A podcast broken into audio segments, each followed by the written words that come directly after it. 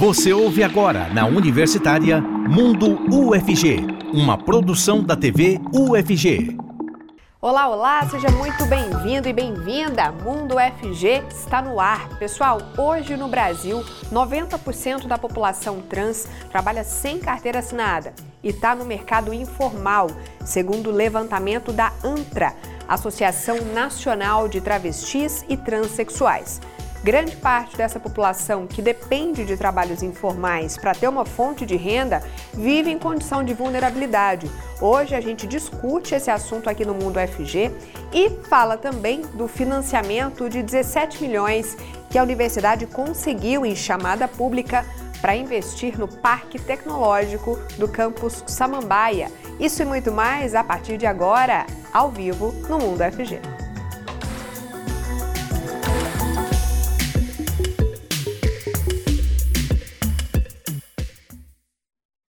E para a gente começar sempre com acessibilidade, vou fazer a minha autodescrição. Eu sou Letícia Brito, apresentadora do Mundo FG. Sou uma mulher de pele clara, tenho cabelos castanhos escuros, mais ou menos na altura dos ombros. Estou usando uma blusa rosa, uma saia bege abaixo dos joelhos e um sapato preto.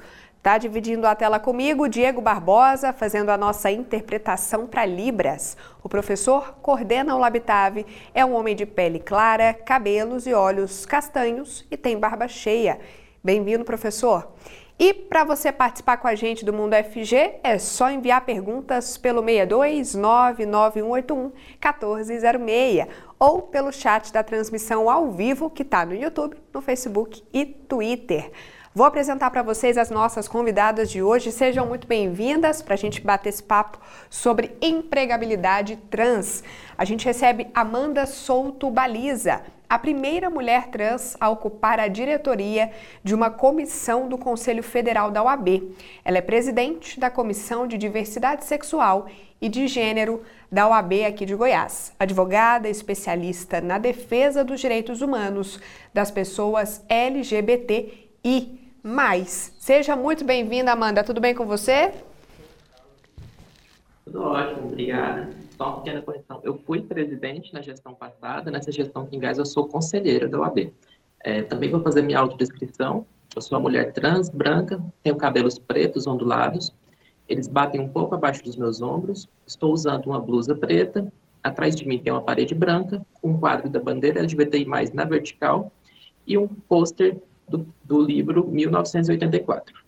Perfeito, doutora Amanda, muito obrigada. A gente recebe também a pesquisadora do programa de pós-graduação em antropologia social da UFG, Larissa. Larissa, seu sobrenome é muito chique, deixa eu ver se eu consigo pronunciar, qualquer coisa me corrige. Engelman, é isso mesmo? Bem-vinda, Larissa, tudo bem?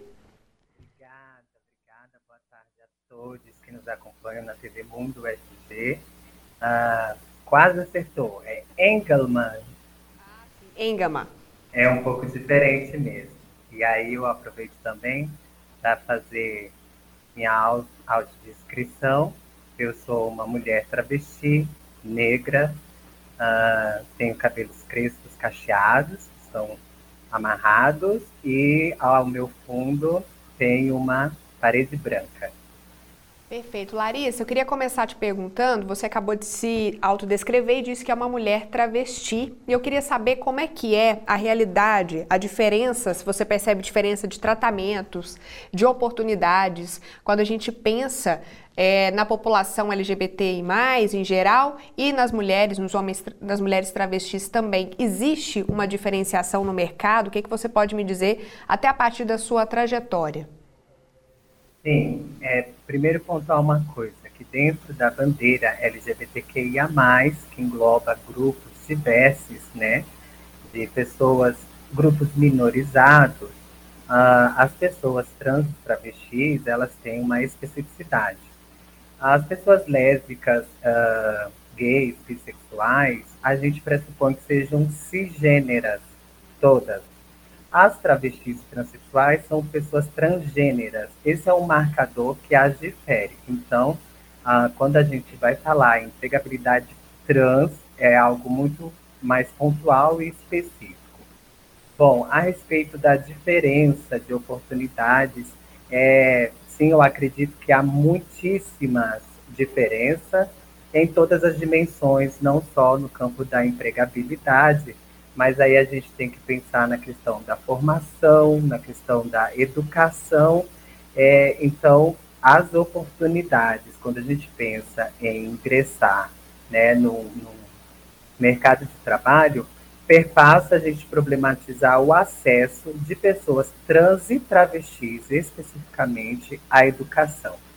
Como já tem muita obstrução no caminho de nós, pessoas trans, né, que no geral, muitas, né, é, grande a porcentagem que não consegue nem concluir o ensino fundamental, isso é, nos traz um agravante, que é a falta de formação.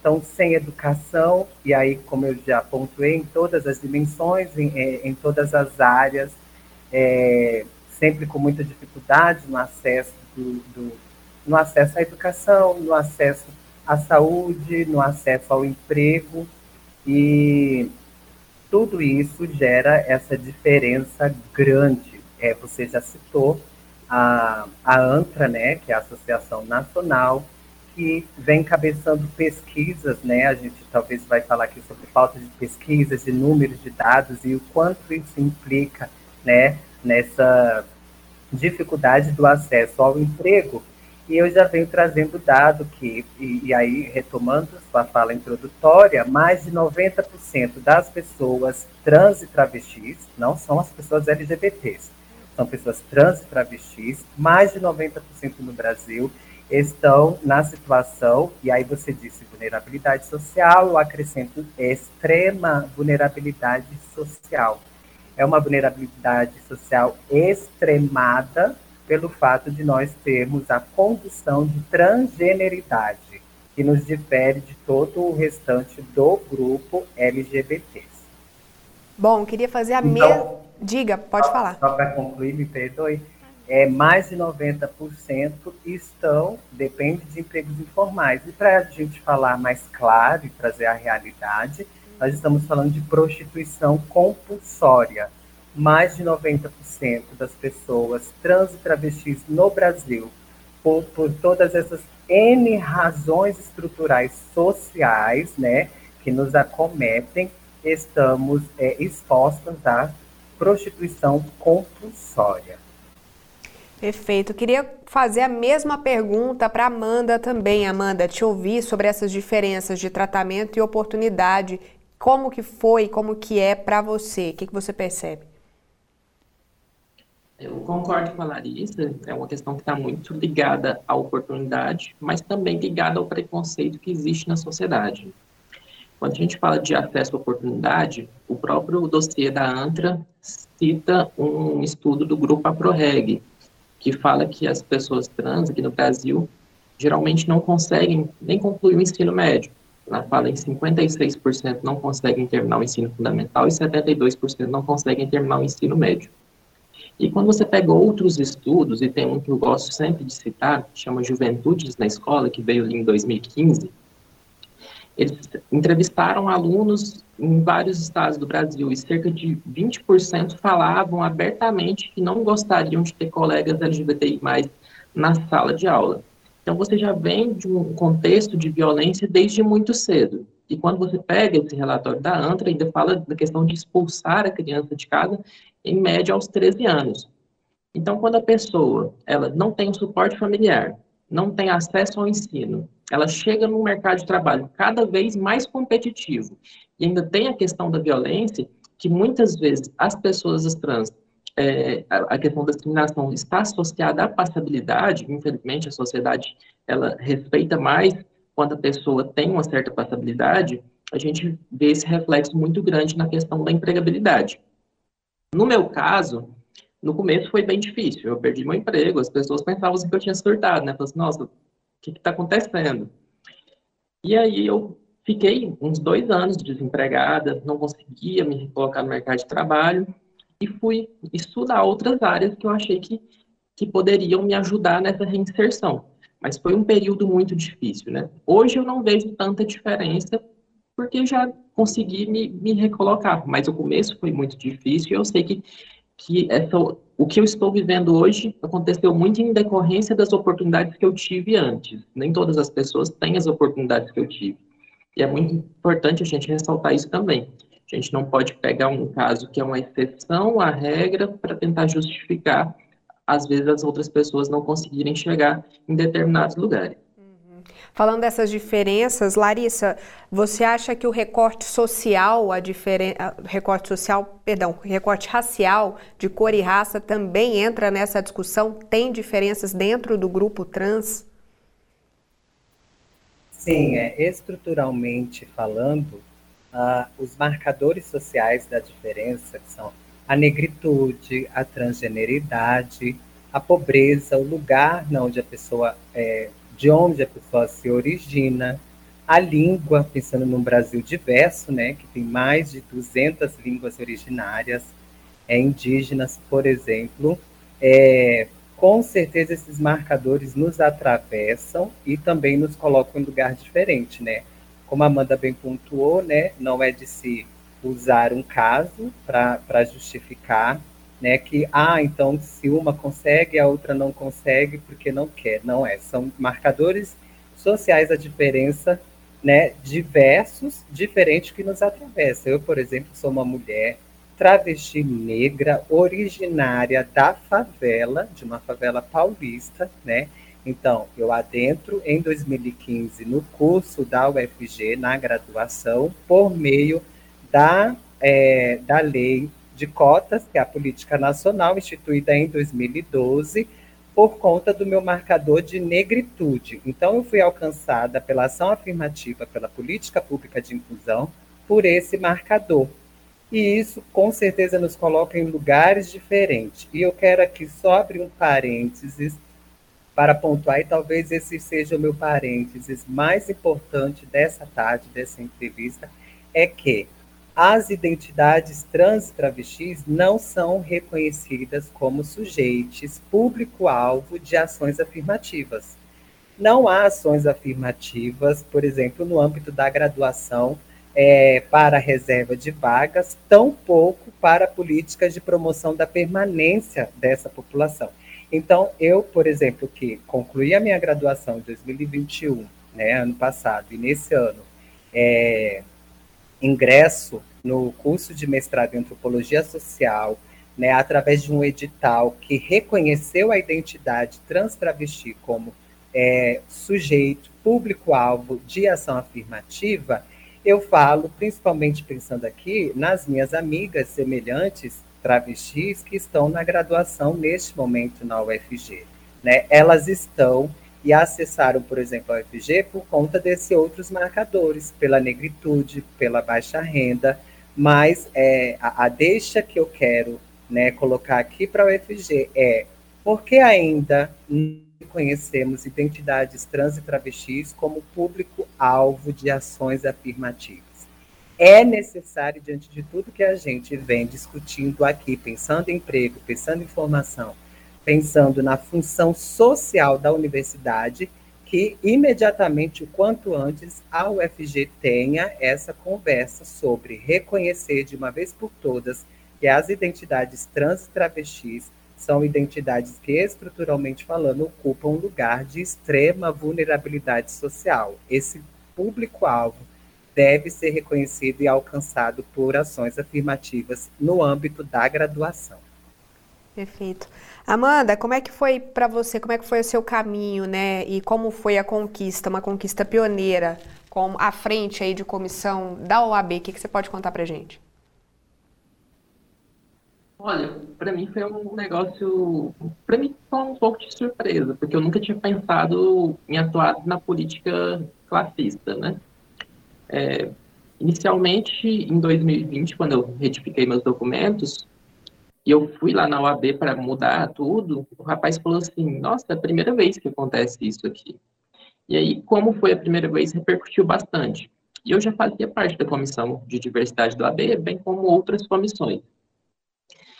E a então presidente, que é a doutora Thais Stetter, ela já tinha falado: Olha, Amanda, eu queria que você assumisse a presidência na próxima gestão, que seria agora em 2022. Só que ela recebeu uma proposta de emprego para ir para o Recife e acabou indo, e, e essa presidência antecipou. Eu me tornei presidente aqui em Goiás em 2021. E a gente estava no período eleitoral também, da OAB, e eu fui convidada para compor a chapa do Dr. Rafael Lara e fui eleita como conselheira aqui no AB Goiás. Também foi uma outra conquista, né? Fui a primeira tanto a ser presidente de uma comissão seccional, isso a nível de Brasil, como fui a primeira a ser eleita para o Conselho Seccional da OAB também. Esse ano, mais recentemente, é, eu fui nomeada vice-presidente da Comissão de Diversidade do Conselho Federal, que também é, sou a única pessoa trans no Conselho Federal a ocupar a diretoria de uma comissão. Então, assim, isso inicialmente para mim foi, um, uh, foi uma surpresa muito grande, porque eu nunca pensava em, em buscar esses espaços, em atingir esses espaços. Mas depois que eu fui entendendo mais como funciona a construção na política classista, eu fui buscando ativamente esses lugares. É, a questão do conselho mesmo foi um, um desejo que eu tinha, fui convidada para compor a chapa e fui eleita. E a questão do Conselho Federal foi uma construção que eu já tinha, é, já estava trabalhando desde o ano passado para ver se conseguia chegar lá. Então, assim, para mim é muito satisfatório, porque eu acho muito importante que a gente ocupe esses lugares, que a gente demonstre que, em primeiro lugar, é possível chegar lá, a gente inspira outras pessoas a buscarem seus sonhos. Muitas vezes as pessoas nem têm o sonho porque acham que não pode sonhar, e eu já passei por essa situação. E também a gente, estando nesses lugares de tomada de decisão, nós podemos influenciar a instituição a buscar rumos mais inclusivos para que as, todas as pessoas se sintam acolhidas. Bom, gente, Larissa, Amanda, vou pedir licença rapidinho para vocês, chamar um intervalinho, mas já volto para a gente conversar mais. E você também não saia daí, daqui a pouco a gente continua falando sobre empregabilidade trans, que na verdade é o mercado de trabalho para a população trans, né? Discutindo sobre isso aqui. Ainda hoje vamos saber das novidades no Parque Tecnológico aqui do Samambaia. Até já. Estamos apresentando Mundo UFG, na Universitária. Já estamos de volta ao vivo e você participa com a gente enviando pergunta, comentário, o que você quiser, sua opinião, pelo 62991811406 ou então pelo chat da transmissão ao vivo no Facebook, Twitter e YouTube. Bom, queria voltar esse bloco perguntando para Larissa. Larissa, você comentou duas coisas que achei interessante: falta de dados sobre a população trans falta de políticas públicas. Como é que uma coisa se relaciona à outra? Porque se eu não tenho dados, eu não conheço, fica difícil pensar em política pública, né? Projetos que apoiem essa população. Eu acho que está fechado o seu áudio aqui para mim. Não preocupa, acontece direto lá. Perdão, já me escuta? Agora sim. Sim, sim. É, é, é uma postura do Estado, né? Infelizmente, o Estado não é neutro e é ocupado por pessoas que não são neutras. Ah, então, faltando os dados, né? Esse, esse ignorar, essa invisibilidade que é aceita pelo Estado, né? E que é reverberada, porque o Estado ele ele sabe, ele conhece, né, de certa forma, a realidade da população trans, mas ele não quer números, não quer dados, porque aí sim ele poderia se sentir inquirido a produzir políticas públicas.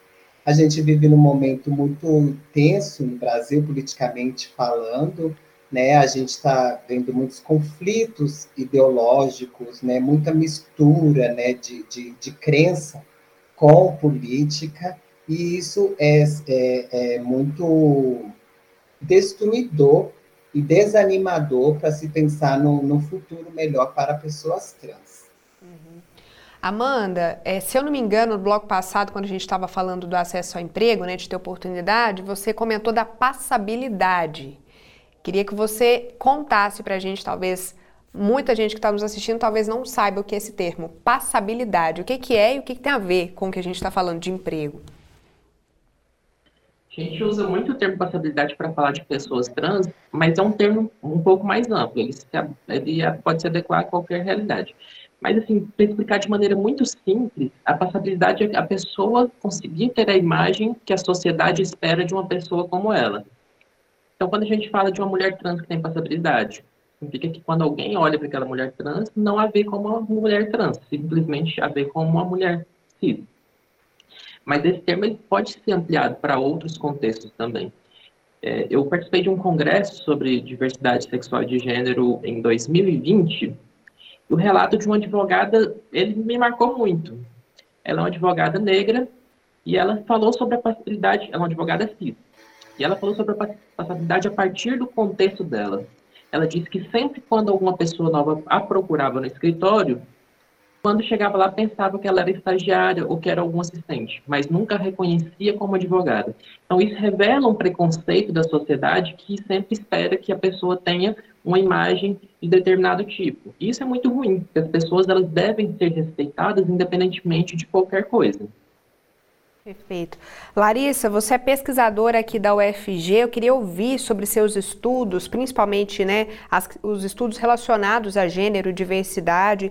O que, que mais te impacta como mulher trans e como pesquisadora também, né? O que, que você diria que chama atenção?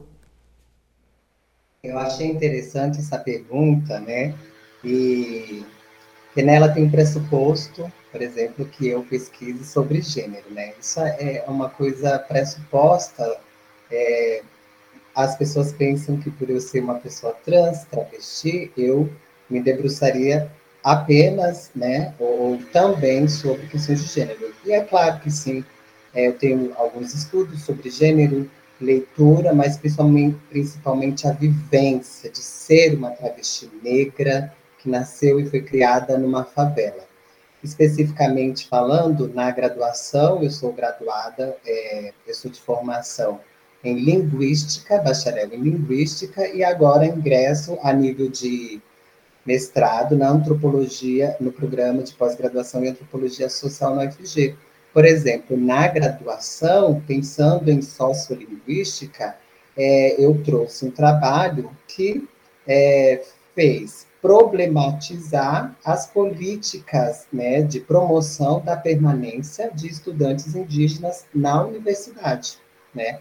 Então, esse foi o meu trabalho na área de linguística, mas é claro que, a partir do meu corpo texto, que é um corpo vivo e é um corpo que enuncia, que fala, eu tenho propriedade para falar sobre e algumas leituras. Eu estou preparando já algum artigo sobre, mais especificamente, mas a princípio o que eu tenho observado de maneira mais ampla na minha pesquisa são os processos de resistências.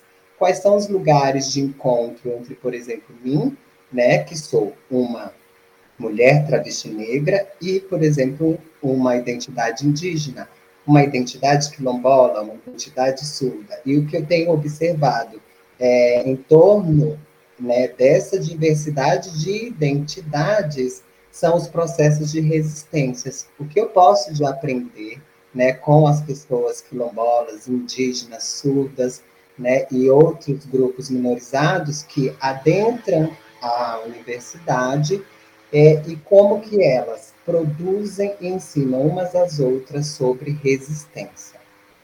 Perfeito. Amanda, queria aproveitar que você é advogada e poder tirar umas dúvidas aqui com você.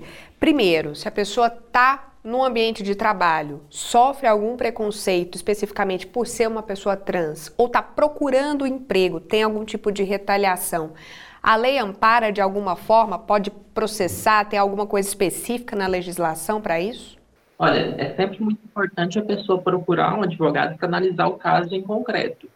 Mas se existir algum tipo de prova de que aconteceu aquele constrangimento, ou não aconteceu contratação, ou qualquer coisa nesse sentido, em razão de discriminação, a pessoa tem direito a buscar uma reparação, seja na esfera trabalhista, talvez uma reparação civil, dependendo do caso, e às vezes até a questão criminal, que hoje o STF ele já reconhece o preconceito em razão de identidade de gênero e orientação sexual como um crime. E por que que isso acontece? Porque quando a gente fala em raça e racismo, a lei não define o que é raça e racismo. Então, quando o STF foi interpretar o que seria raça e racismo, ele interpretou a partir de um conceito político-social.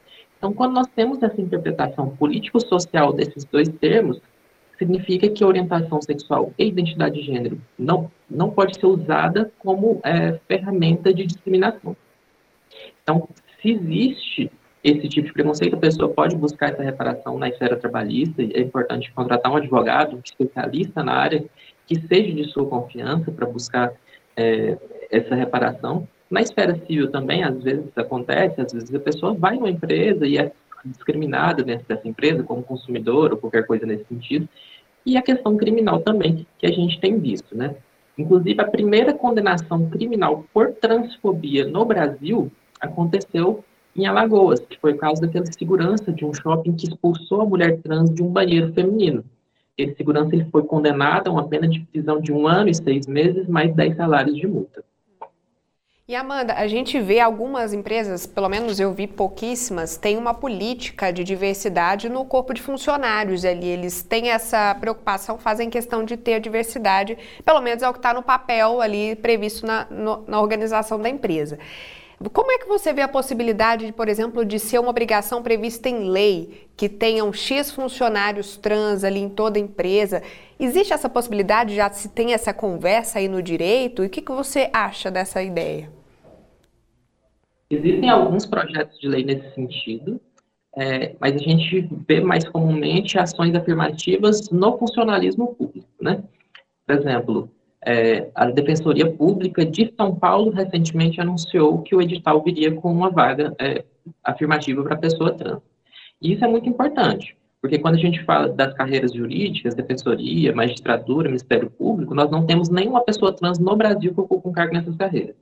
Então, sim, é, um, é uma questão muito complicada.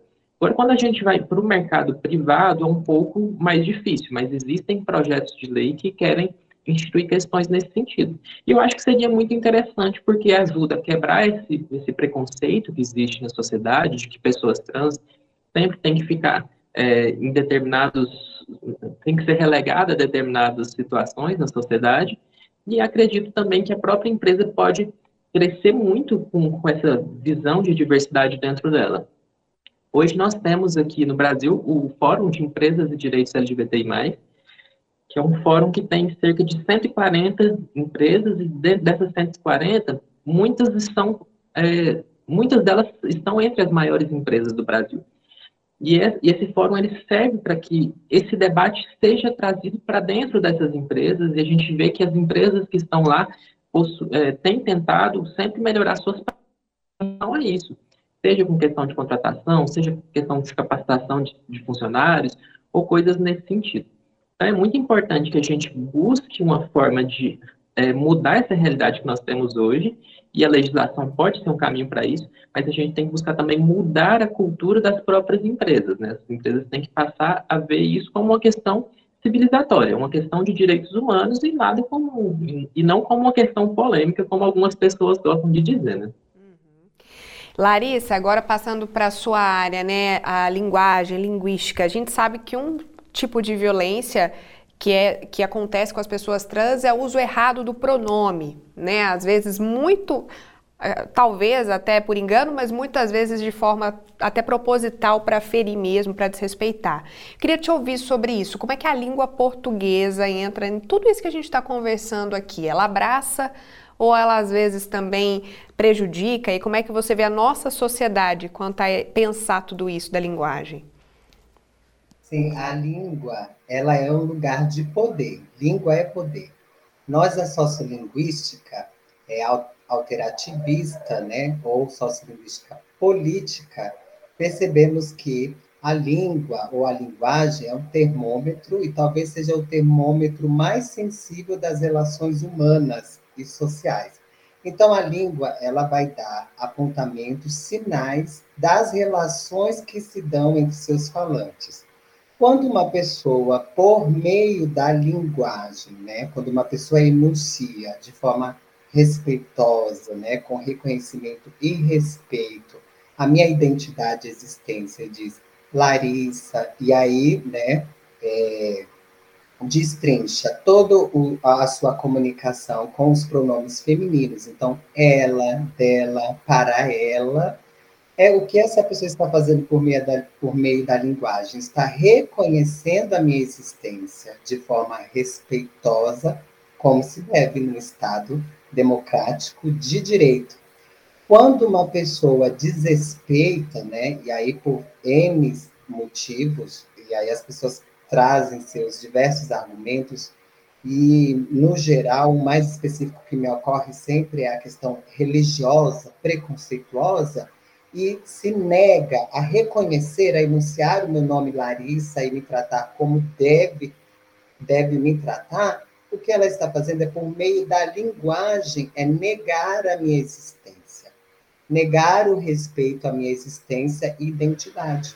A gente viu no, nos últimos dias, ou nos últimos tempos ainda, uma discussão nova que tem é, nos chegado a respeito da linguagem neutra, né? neutra entre aspas, que, como diz Maria Helena de Moura Neves, linguista, professora, doutora, pesquisadora da Unesp, não existe neutralidade na linguagem. Mas a gente pode pensar num termo melhor, que seria a linguagem inclusiva, que é as pessoas trans não binárias, que não se identifica dentro dessa estrutura de binarismo de gênero, nem enquanto homem masculino, nem enquanto mulher feminina. E aí gerou-se muitas polêmicas, muitas divergências, mas o que eu trago aqui, né, como cientista da linguagem, é que por meio da linguagem se respeita, se reconhece, e por meio da linguagem também se faz o contrário. Então, toda vez que qualquer grupo social, por meio da linguagem, está é, é, recobrando algum tipo de mudança, de transformação, a gente deve ter atenção a isso, a necessidade de toda essa diversidade que aparece. A nossa sociedade é diversa e a língua portuguesa, como qualquer outra língua, a linguagem de forma mais ampla, é esse lugar onde a gente pode marcar o nosso lugar de respeito, de reconhecimento. Com essa super fala, eu me despeço de vocês. Larissa, muito obrigada, muito bom poder te ouvir. Até a próxima, viu? Gratidão, obrigada, obrigada pela oportunidade, obrigada à TV é, Mundo FG pela oportunidade, a indicação confiança da professora Luciana Dias, né, do programa de pós-graduação em Antropologia Social da UFG, e eu fico à disposição. Muito obrigada. Amanda, muito obrigada também. Até a próxima. Foi muito bom poder te ouvir, viu? Obrigada eu. Muito bom estar aqui com vocês. E sempre à disposição também. Parabéns pelo programa. Obrigada, gente. Um abraço. Até mais. Quero aproveitar para ler os comentários do pessoal aqui no, no Facebook. Ó. A Ludielma Laurentino disse que é um tema muito importante, que mais pessoas trans ocupem mais espaços. Adriano Lesme disse que adorou o tema, que é muito importante. Muito obrigada, viu, pela participação de vocês. E a gente vai para o intervalo super rapidinho. No próximo bloco tem entrevista com o diretor do Parque Tecnológico Samambaia e também com o organizador da primeira mostra digital de antropologia audiovisual do Centro-Oeste. Não saia daí. Estamos apresentando Mundo UFG, na Universitária. A UFG captou 17 milhões para o Parque Tecnológico Samambaia. E quem está aqui para falar sobre essa novidade é o diretor do projeto, Luizmar Adriano Júnior. Ele é um homem pardo, de cabelos curtos e castanhos e usa óculos. Tudo bem, professor Luizmar? Bem-vindo. Obrigado, Letícia. Tudo bem? Obrigado pela oportunidade, que é um prazer participar do, do programa. Saúde também a todos que nos acompanham aí pelo canal da TV UFG. A gente que agradece demais. Ô professor, talvez tenha alguém que está nos assistindo e ainda não conhece o Parque Tecnológico. Conta pra gente como que funciona, o que é desenvolvido aí. Bom, Letícia, o Parque Tecnológico é uma estrutura mantida pela Universidade Federal de Goiás, né, que fica aqui no nosso campus Samambaia, aqui na região norte de Goiânia. É uma estrutura voltada a apoiar né, o, o, desenvolvimento de inovação tecnológica, e isso é feito né, com um trabalho é, que envolve a interação universidade-empresa. Então, é uma área que tem cerca de 18 hectares, né, destinada à implantação de empresas, de centros laboratoriais, de laboratórios, é, e também para instalação de estruturas que apoiam ou têm a ver com o desenvolvimento de inovação, né? desde estruturas que, isso, é, que dão suporte financeiro, né? como é, entidades é, de diversos setores. Então, é uma estrutura que tem todo esse trabalho é, voltado à inovação, é, à pesquisa científica aplicada, e aqui você vai, é, é, as pessoas que, que conhecem e que podem é, vir aqui para conhecer vão se deparar com estruturas é, muito sofisticadas, né, que, que estão voltadas a, desde a prestação de serviços tecnológicos especializados até laboratórios de prototipagem, como o, um, o, o IP Lab, né, que é um laboratório é, voltado ao desenvolvimento de ideias é, e que tem aqui uma infraestrutura de equipamentos disponível a qualquer usuário, é, e tudo isso né, à disposição, além, é claro, de incubadora. Então, é um ambiente de inovação, assim conhecido, né, esse termo é muito é, bem difundido, né, um ambiente de inovação, um ambiente onde as pessoas, as empresas né, e, e também uh, as entidades de governo se reúnem para desenvolver inovação, para desenvolver é, novos produtos, novos processos e por aí vai. Professor, esses 17 milhões, como é que eles vão ser investidos? Certo. Bom, é, esses 17 milhões foram, então, uma, um projeto que submetemos à FINEP, né, no edital é, da FINEP que saiu no final do ano passado, e o nosso, a nossa proposta foi aprovada. Ela será, então, a maior parte desses recursos será aplicada na construção de um novo edifício aqui para o Parque Tecnológico, né, que visa ampliar principalmente a capacidade de receber novas empresas que a gente chama de novas startups, né, novas empresas de base tecnológica, para, então, é, possibilitar que nova, no, inovações tecnológicas surjam daqui de dentro do parque tecnológico. No fundo, esse projeto é, é, ele vai né, impulsionar ainda mais o nosso ecossistema de inovação. É, uma parte também desse recurso será destinada à composição da equipe de suporte de gestão ao parque tecnológico, mas também tem recursos aí que vão para aquisição de equipamentos, né, de, de imobiliário, para, enfim, colocar esse prédio, esse novo edifício que estão chamando de ETEC, é, em plenas condições de uso, né, e com empresa aqui dentro.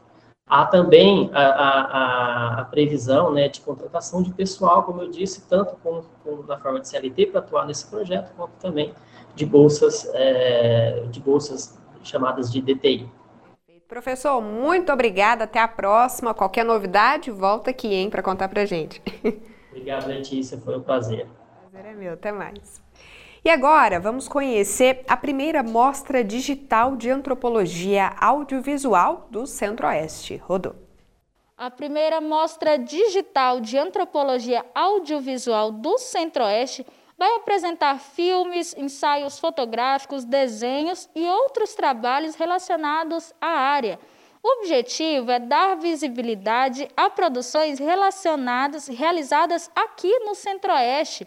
Eu sou a Ana Clelma, uma mulher negra de pele clara, tenho cabelos pretos que estão presos no momento e uso óculos. Aqui ao meu lado está o Matheus França, que é membro da comissão organizadora. Ele é um homem adulto, branco, tem cabelos castanhos, curtos e olhos verdes. Tudo bem, Matheus? Seja bem-vindo ao programa Mundo FG. Tudo bem, muito obrigado. Um prazer estar aqui com vocês. O prazer é nosso. Começa falando para a gente como que surgiu a necessidade aí dessa mostra e qual que é a proposta dela, né? Então, essa é uma mostra, está muito interessante, na verdade, a gente vai falar um pouquinho sobre ela mais tarde, mas a necessidade surgiu porque antropologia visual, audiovisual, ela já tem uma trajetória no Brasil há muito tempo, só que a gente sentiu a necessidade de visibilizar os trabalhos produzidos na região centro-oeste, né, nos, nas universidades e também fora delas, né, trabalhos que tenham a ver com a temática antropológica, né, com o trabalho antropológico. E dar visibilidade mesmo para essas produções, porque a gente sabe que muitas vezes é, os, os, trabalhos fora do eixo Rio-São Paulo, eles, eles não ganham toda a visibilidade que deveriam, e são trabalhos excelentes. E como que vai ser a programação dela, dessa mostra? Então, é, a gente, agora, no último, na última sexta-feira, no dia 5, a gente lançou a mostra, ela está disponível, depois a gente passa o site para vocês, e nela, enfim, é possível acessar os trabalhos audiovisuais, os desenhos, as, os ensaios fotográficos, os trabalhos que a gente chama, né, a gente deu o nome de uma categoria multimodalidade, que são trabalhos para fora desses modelos, né, para fora desses, é, é, desses registros, é, e eles podem ser acessados livremente pelas pessoas que tiverem interesse é, e vão ficar disponíveis por um mês, né, então até por volta do dia 5 de setembro. Uhum. E após esse período, o que, que vai acontecer com esses trabalhos aí que foram apresentados? Bom, esses trabalhos têm uma potência muito grande. A gente está com algumas ideias, né, de, de eventualmente fazer alguma mesa é, de debates, né, depois que as pessoas tiverem acesso, né, e conseguirem assistir, são vários. É, mas eventualmente fazer algum tipo de debate, é, mesa de conversa com autores e autoras. Enfim, ainda temos uma sequência de atividades que podem acontecer, que estamos ainda em fase de planejamento, mas, mas a ideia é que a gente dê vazão a discussões com base nos materiais que estão lá colocados. Uhum. E vai ter alguma espécie de revezamento é isso durante esse mês que vai estar disponível aí no site? Como que vai ser isso? Esses trabalhos já estão disponíveis, listados, né? então a gente conseguiu fazer uma boa divisão é, dessas categorias e, ao mesmo tempo, a gente elencou todos eles, então eles estão já é, prontos para serem exibidos na, pra, pelas pessoas que tiverem interesse. Então, todos estão lá, todos os trabalhos podem ser acessados a qualquer momento é, no, no site do evento. E, então, não, não se trata de um revezamento, mas as pessoas podem acessar, enfim, quando tiverem interesse. E aí, livremente, obviamente, não são só os trabalhos audiovisuais, nós temos os ensaios, os desenhos, enfim. A gente tem uma descrição, né? então, tem as legendas, tem a descrição, comentários de diretores e diretoras, é, legendas explicativas, e alguns deles, inclusive, a gente, isso é muito importante, a gente incentivou, não era uma obrigatoriedade, mas a gente incentivou que os trabalhos contassem também com elementos de acessibilidade, então audiodescrição, libras, legendas, enfim, não são todos, infelizmente, mas a gente caminha para um mundo em que esses recursos eles sejam cada vez mais presentes nas produções. Muito importante. Matheus, muito obrigada por participar aqui com a gente. Deixa o site aí para o pessoal acessar. Então, o site ele pode ser acessado por meio do site do Programa de Pós-Graduação em Antropologia Social, da UFG, ppgas.fcs.ufg.br.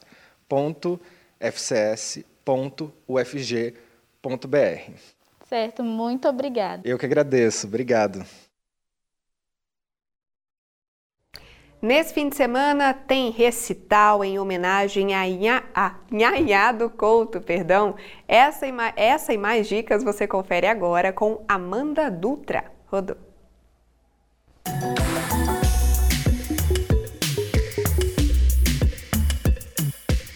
Olá, como vai? Meu nome é Amanda Dutra e começa agora mais uma Agenda UFG.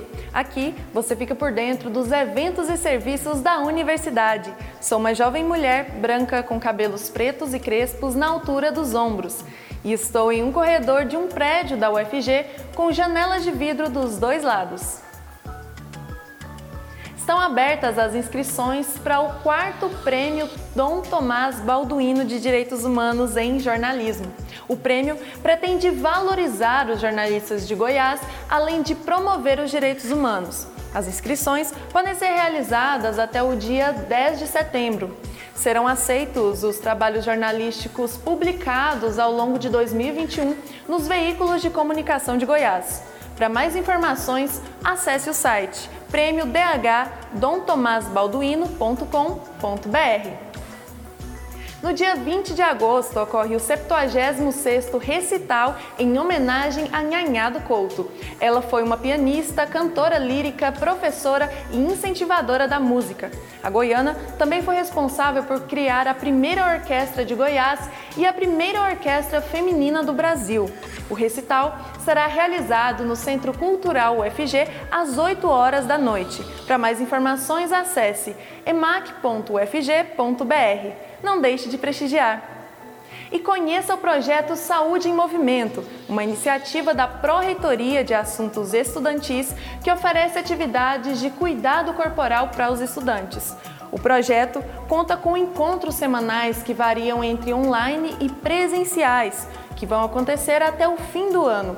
Para participar, basta acessar o site oficial da UFG e procurar o formulário do Google para se inscrever nas atividades. Cuide da sua saúde física e mental. E eu me despeço por aqui, essa foi a agenda de hoje.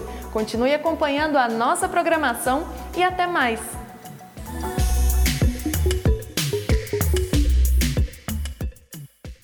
Eu vou ficando por aqui também. Muito obrigada pela companhia e até amanhã.